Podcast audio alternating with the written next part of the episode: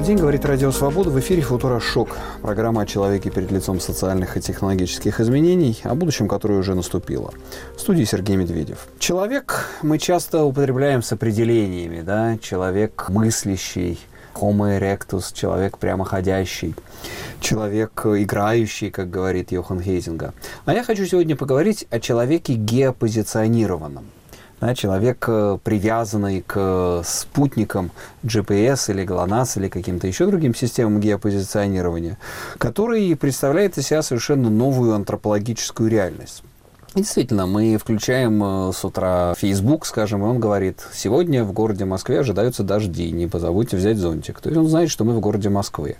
Или, скажем, идем, мы открываем Google, а он нам говорит, что поблизости есть такие-то и такие-то магазины, такие-то, такие-то бары. Или Яндекс Пробки предупреждает, что впереди в левом ряду авария. Или Тиндер вдруг говорит, что в километре от вас имеется интересный объект знакомства, юноша или девушка. Или Facebook тот же говорит, что ваш друг находится где-то рядом. В общем, это абсолютно новая реальность привязки к человека к его метке на спутниковой карте, позиционирование человека.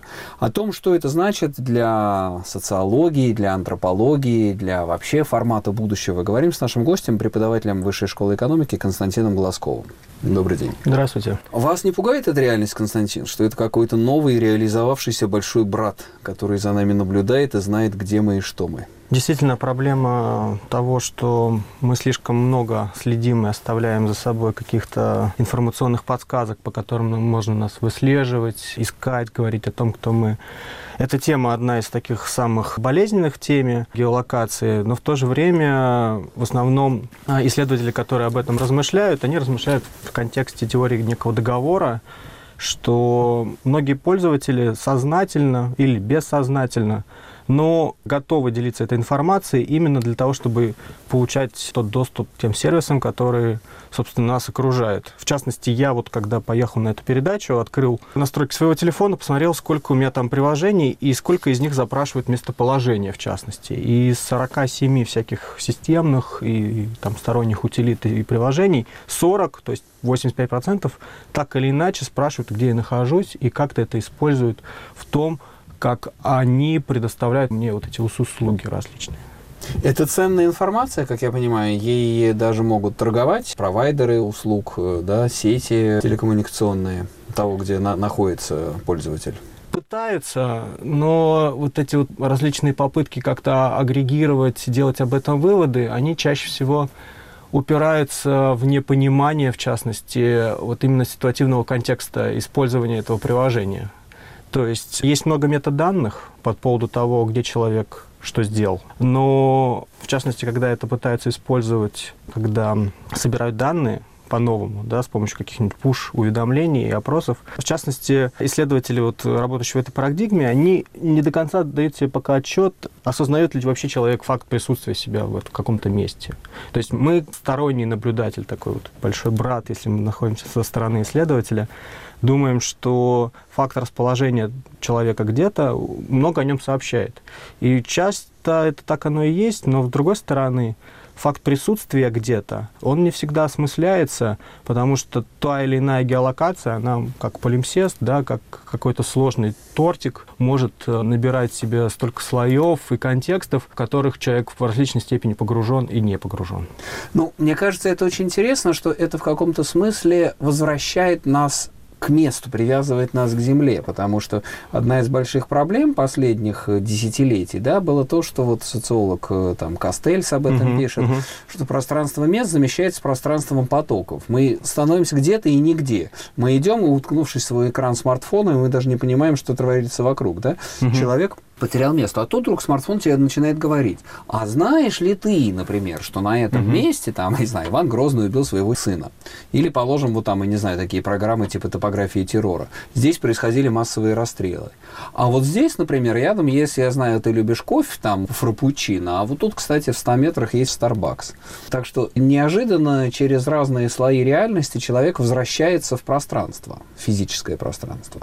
Ну, вот этот вот романтический сюжет меня, собственно, в свое время и привлек к исследованию геолокационных сервисов, потому что действительно на этот вот пессимизм культурных географов и там социологов пространства и информационных систем, да, по поводу того, что пространство больше не имеет значения, Геолокационные сервисы отвечают убедительным «нет». Да? То есть э, имеет. Э, мы возвращаем человека в некие ситуации. Некоторые сервисы буквальным образом насильственно выгоняют людей на улицу. В частности, что мы видим с, с Pokemon Go и, да, да, и с другими такими вещами. Но пересборка привычных компонентов э, ситуации, то есть когда у нас есть участники, у нас есть какие-то ресурсы, границы ситуации, собственно, единство временного пространственного контекста, пересборка всех этих элементов в случае с геолокационным сервисом не означает то, что собранная ситуация будет похожа и напоминает нам классическую ситуацию взаимодействия. Дело в том, что люди, соприсутствующие ощущающие некую общность события где-то с помощью там Тиндера а, или Pokemon Go или еще что-то, это не то же самое, что вот люди, которые без телефонов, например, чувствуют, что они едут в одном автобусе. То есть их переживания, одни из самых таких интересных аспектов этого переживания, это, например, совидимость. То есть э, ты ощущаешь чужой взгляд соприсутствующих с тобой людей. Исходя из этого, ты выбираешь некую стратегию поведения себя да. в публичных местах. Вот этот вот репертуар, он несколько дополняется, у исследователей появляется необходимость говорить о том, что мы, например, чувствуем виртуальное плечо, мы чувствуем, что кто-то здесь есть. Не факт, что мы его увидим своими глазами, окинув взором э, наше окружение, но как бы сами эти факты соприсутствия, они часто врываются в нашу жизнь, проблематизируются, и здесь вот есть масса несостыковок, о которых, собственно, пользователи знают и уже в повседневной жизни пытаются с ними работать, чинить и как-то работать. Ну, то есть проблема в том, что это новое социальное общение, оно опосредовано гаджетами. Мы встречаемся не как просто соседи по скамеечке в парке, а как э, ловцы покемонов. Ну да, Одно. да. Ну, вообще, как бы поиск информации, как бы ориентирование, в частности, да, себя в городе, поведение себя в городе, все больше опирается на использование телефона, Например, если я перехожу дорогу на перекрестке, а у меня там впереди метрах ста, например, автобусная остановка, то пока я буду идти вот к этой автобусной остановке, скорее всего, я не буду напряженно оборачиваться, не обгонит ли вдруг из-за поворота появившийся автобус или маршрутка. Я, скорее всего, буду смотреть на Яндекс Транспорт, допустим, да. И моя как бы реальность, да, из которой я исхожу, там, ускоряться мне, не ускоряться, да, какой маршрут мне выбрать, она более релевантна через экран телефона чаще всего, чем через то, что я могу увидеть. То есть я могу увидеть издалека контур автобуса, но я, например, не вижу его номер. Сейчас очень интересная реформа произошла, ну, она уже давно работает с автобусами, в частности. Один и тот же автобус, он там с маленькой литерой, да, имеет разные маршруты. Они идут там сначала по одному, а потом расходятся. Там, если он там К или А, там, ну и так далее. В общем, еще в условиях этой турбулентности надежды на то, что ты вот сходу как-то разберешься и так далее, уже ее меньше, и люди, собственно, привыкли доверять к тому, что они видят на экране. Это некая такая надежная реальность, в отличие от городских властей, да, вот, э, и поэтому они, собственно, используют это все чаще и чаще. Не всегда эта реальность их приводит туда, куда надо, иногда она их обманывает. Ну, это да, это некая, скорее, дополненная реальность. То есть есть физическая, uh-huh. есть еще второй вот этот вот какой-то цифровой кокон вокруг человека. Но, может быть, это решится в будущем, в гаджетах ближайшего будущего, когда будет просто накладываться полупро, ну, как в Google Glass. Кстати, Google Glass как-то не пошел особо. Все-таки не так сильно она стартовала, эта технология, как ожидалось. Ну, да. Я, в частности, с Google Glass столкнулся, когда вот мне нужно было собирать материал для исследовательской работы. У меня было размышление по поводу того, собственно, как с ним понимать от первого лица вот эти вот взаимодействия с гаджетом, взаимодействия с людьми. И в частности, я видел две работы, которые были очень методически друг на друга похожи. Только одна для этих целей использовала Google Glass, а другая — экшн-камеру. И в частности, Google Glass по всем аспектам очень сильно проигрывал банальной экшн-камере. То есть Google Glass пока как технология, она сработала скорее как игрушка, но насколько нам подсказывает история человечества и его общения с технологиями, много различных технологий сначала появляется просто по фану, да, в них, ну, да. в них играют, а потом уже оказывается, что мышка — это не такой уж неукротимый зверь, что можно там, овладев пасьянцем и сапером или еще чем-то можно, оказывается, вообще манипулировать с такими машинами, потом люди осваивают тачскрины. Ну, то есть э, пока эта технология не зашла, но это не значит, что там грядущее поколение придумает, как им, собственно, пользоваться. Говоря о любимцах прошлых лет, год назад, э, помню, прошлое лето, и делали мы эфир по этому поводу, все были без ума о покемонах, от покемонов, Pokemon Go. Ушла немножко, да, этот хайп? Или по-прежнему остался эта покемономания? По недавним нашим интервью с пережившими зиму, да, а, покемонщиками, они говорят, что где-то из такого социализированного, активного а, комьюнити осталось процентов 10. Ага. То есть, ну, такие, конечно, субъективные, ничем статистически не подтвержденные оценки. А, но в целом, да, то есть э, различные приемы, которые там разработчик вводит для того, чтобы повысить степень вовлеченности интереса, они как-то не очень сильно работают. В первую очередь, потому что одна из основных оставшихся мотиваций участия в простом кликании и перемещении по городу в Pokemon Go среди вот пользователей это аспект встречи. То есть они с помощью такого Э, нехитрого инструмента постоянно сталкиваются друг с другом, знакомятся по этому поводу, да, и, собственно, за, ну, как бы появляется разветвленная, очень интересная сеть знакомств, когда можно поехать в другую часть города или даже в другой город. Ты знаешь, что ты там встретишь каких-то собратьев, вот. И, собственно, вот этот аспект Pokemon Go это не самая лучшая геолокационная игра, э, вот именно по этому аспекту. А в ней пока этого аспекта очень мало, потому что люди получают минимальный фидбэк от соприсутствия с другими людьми. Угу. То есть там больше роль э, коллекционирования, некоего медитативного путешествия. Чем социальное взаимодействие. Да, а, да, да. А, а какие вот интересные с геопозиционированием игры есть э, с таким, с большим социальным взаимодействием? Ну, мы, мы когда этой темой занимались года два-три назад. Скоро, я надеюсь, выйдет, собственно, наша статья в сборнике по цифровому горожанину. А, мы насчитали порядка 30-50 геолокационных различных проектов, которые, начиная с 2000-х, так или иначе проблематизировали вот эту вот э, историю, что человек ходит с телефоном, что этот телефон ему э, дает возможность э, передавать информацию, где он, где другие, и, собственно, и заигрывать это все. Вот. И появлялись буквально игры такие с, с, с говорящими названиями, там, «Можешь ли ты у меня увидеть сейчас?» и так далее. В частности, один из самых таких продвинутых, глобальных, масштабных проектов э, с большой социальной составляющей – это предшественник покемонов, а именно, так сказать, их технологический отец э, – это игра Ingress то есть от того же самого mm-hmm. разработчика с тем же самым набором, даже с большим набором э, игровых порталов, где просто перемещение по городу и манипуляция с геотегами э, оборачивается тем, что как бы каждый игрок э, в режиме реального времени видит, что обновляется как-то карта, и эта карта обновляется усилиями соприсутствующих других игроков. То есть он видит, что, ага, там вот только что вот прямо вот здесь вот э, э, где-то в 40-метровом радиусе видимости кто-то вот поприсутствовал, что-то сделал и так далее. Э, там еще, в отличие от Pokemon Go, содержится внутренний чат. То есть э, есть возможность э, с, с игровой платформы соскочить и э, соскочить, собственно, в Telegram мессенджеров, Facebook. Ну, то есть вот минимальный такой вот канал, благодаря которому игроки могут обменяться вот какими-то вот контактами. А как бы история с геолокационным взаимодействием, она, собственно, многими исследователями описывается именно в терминах робкого столкновения. То есть люди очень часто ощущают, что кто-то рядом вот что-то с ними то же самое делает, так. но процентов там, ну, в, в зависимости от сервиса, там, процентов 30 или там 70, вот большой довольно разброс, потому что сервисы бывают очень разные. А, а знакомства не заводятся. То есть а, человек робеет, то есть он видит, что что-то происходит, но это же не повод там нарушать э, чужую приватность и говорить, о, привет, ты тоже там, да-да-да. Вот. А, и в связи с этим чаще всего удобнее оставить, так сказать, виртуальную визиточку, да, то есть там кинуть, там, о, привет, это ты, да-да-да, ну давай там в следующий раз так, хорошо. То есть вот такие вот робкие, э, незащищенные столкновения, которые потом, вот, возможно, уже превращаются в да, сильные да, да. связи. Мы продолжим наш разговор о цифровом горожании, о обществе, соединенном системами геолокации через э, одну минуту.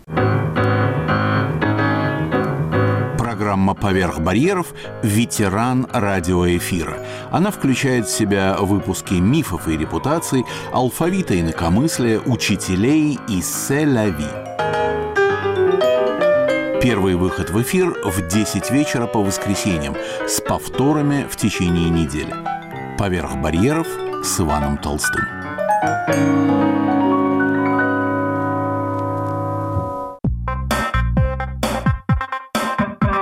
Радио «Свобода» в социальных сетях. Твиттер, Фейсбук, ВКонтакте. Последние публикации и открытые дискуссии. Видео, фотографии, новости, эксклюзивные материалы. Настройтесь на свободу в вашей любимой социальной сети. Для всех, кто любит и не любит свободу.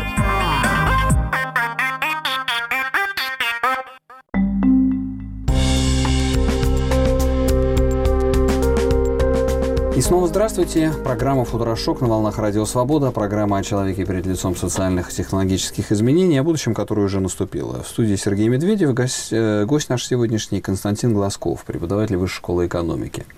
Говорим мы о том, как преображает нашу жизнь, жизнь большого города, системы геолокации, геопозиционирования. Все те многочисленные приложения, сервисы, которые используют э, местоположение человека и таким образом втягивает его в совершенно новые новое пространство, новую картографию, новую систему социальных взаимодействий.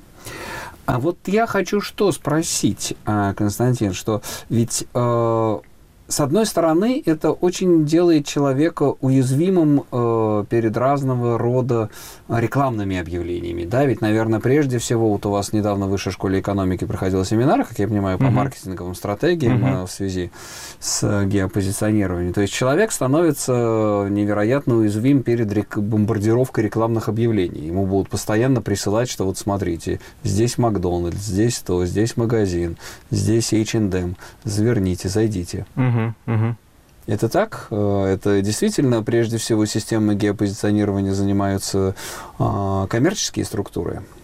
Ну, судя по всему, да. То есть э, даже те приложения, которые, казалось бы, никак территориально не окрашены, ну, с точки зрения предоставления предоставляемых услуг, э, если вот вы заходите в какие-то настройки, смотрите, нет, они собирают почему-то информацию, когда вы устанавливали и щелкали принять условия, вы невольно в пакет этих разрешений да, включили, в частности, и этот.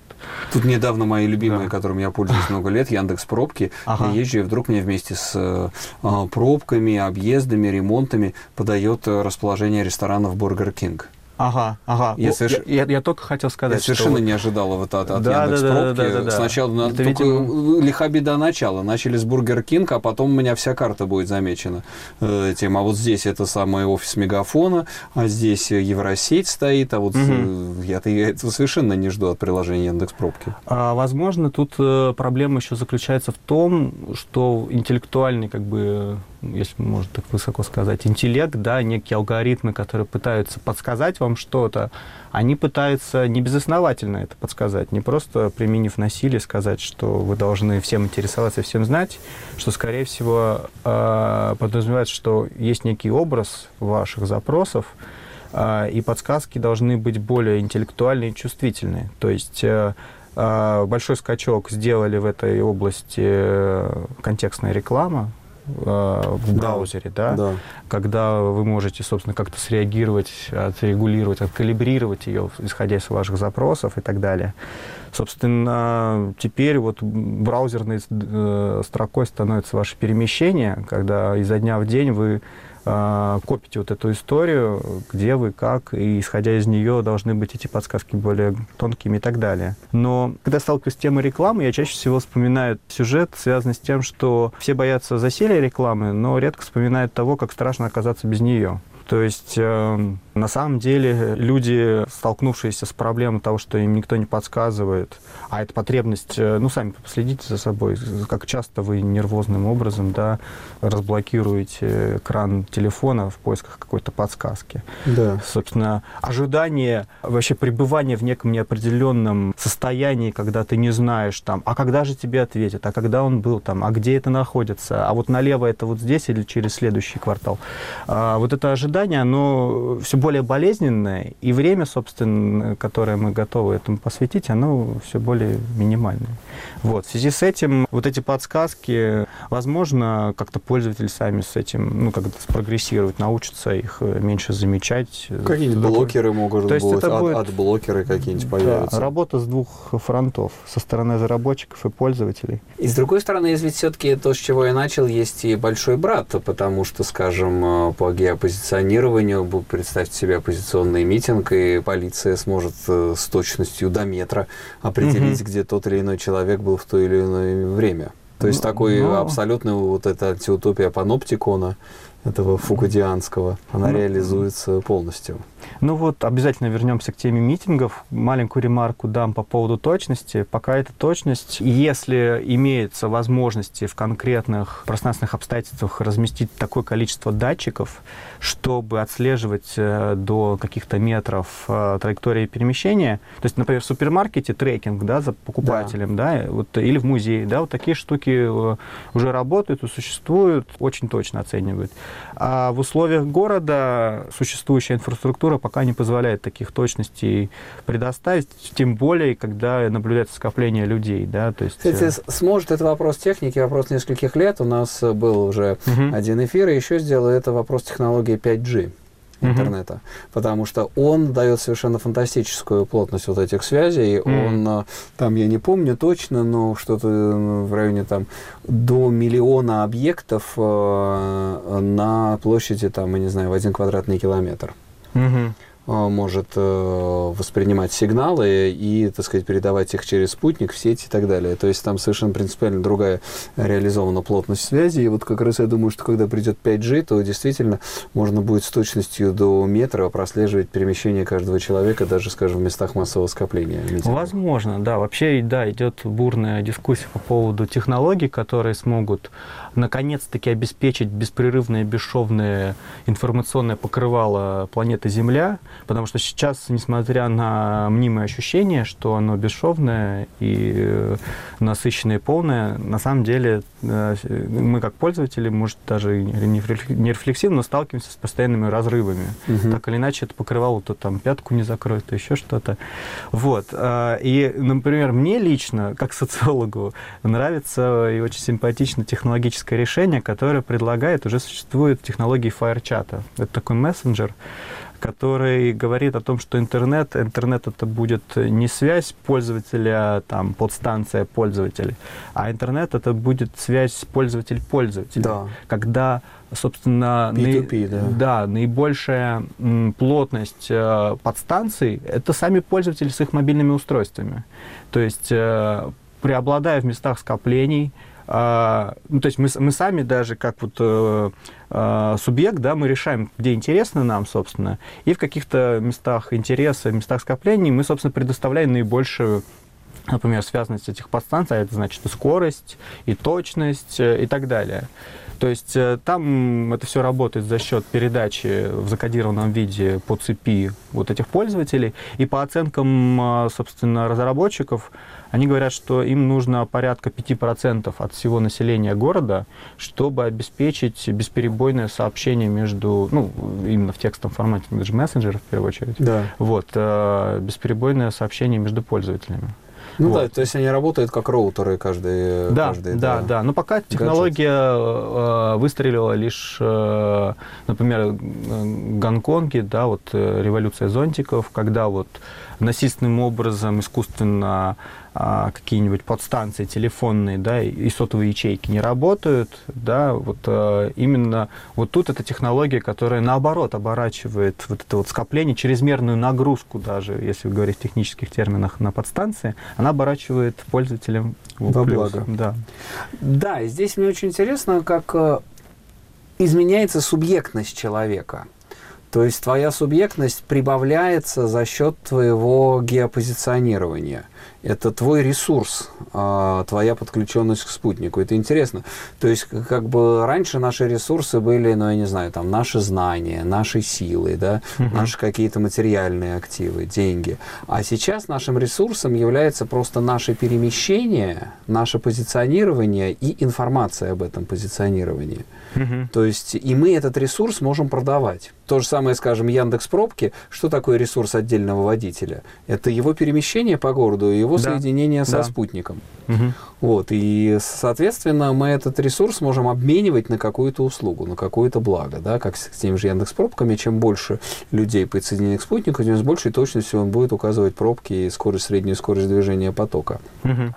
И здесь тоже получается, что, а, с одной стороны, это, конечно, есть паранойя тотального наблюдения, тотального паноптикона, что какой-то большой брат, глобальный ФСБ или полиция будет следить за нашими перемещениями, но с другой, мы же, раскрывая эту информацию, да, ам, как бы увеличиваем собственную субъектность внутри да, се- да, сети. Да.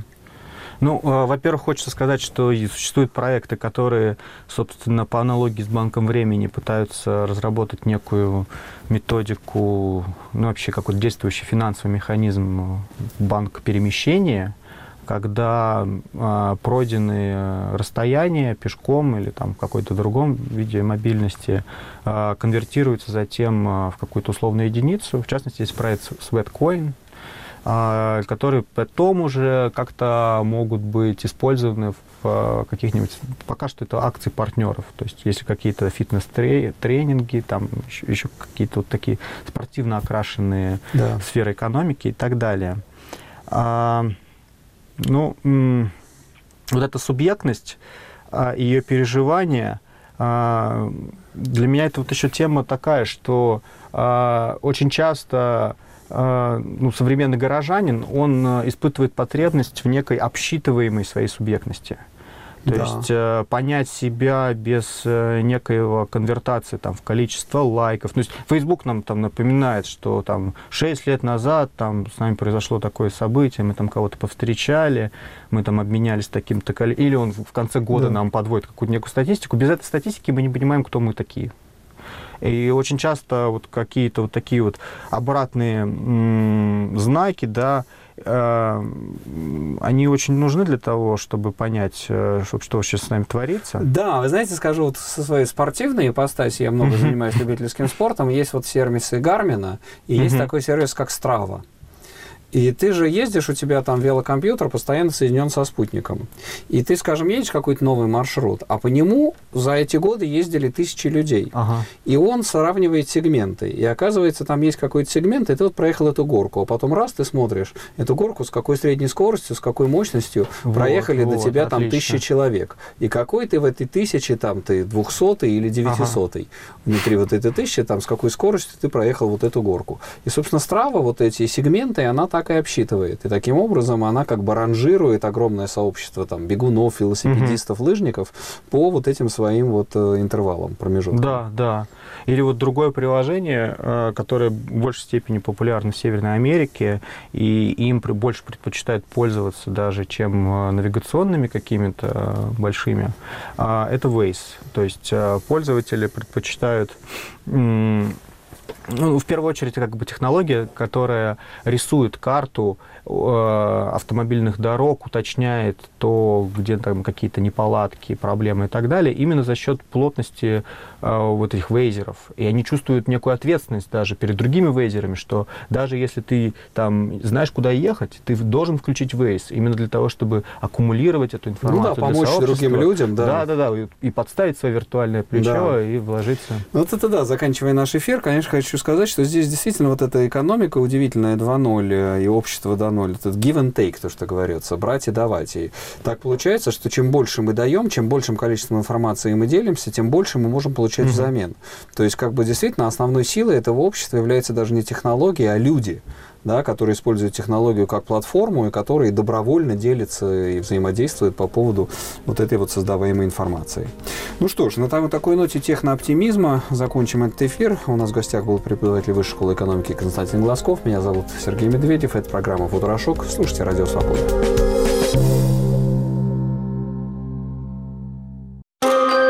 Сегодня в России христиане кажутся большинством, которое угнетает меньшинство. Я атеист, я один, вас много. Вас очень много. Главные претензии не к верующим в Бога, а к самому Богу. Вот люди гибнут на Украине. Где Бог?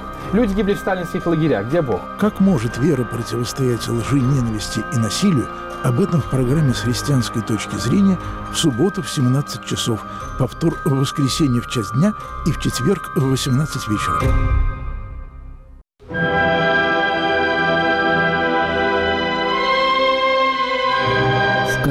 России вы хотели бы жить? Я бы вернула Советский Союз. Справедливость. В принципе, меня все устраивает. Путин, я думаю, пока не уйдет. Уйдет, так найдет другого, такого же, как и Путин. Себе замену подстать. Во-первых, без войны. Во-вторых, без лишнего правосудия. С нормальными законами, с нормальными налоговыми обложениями. Тот строй, который у нас сейчас, ну, я так думаю, наверное, мало кого устраивает. Благополучный, стабильной, развивающейся и свободной. Как мы и живем, справедливой, честной, вместе с нашим президентом. Крымчане захотели, мы их приняли. Ведь там живут наши сестры, братья, и мы молодцы. После Путина будет божественная монархия. Радио «Свобода». Будущее в ваших руках.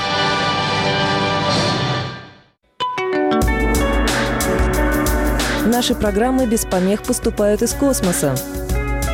Для жителей европейской части России со спутника Hotbird. Для азиатской части со спутника AsiaSat-7. Информация о настройке в разделе «Как слушать» на нашем сайте www.svoboda.org. Слушайте «Радио Свобода».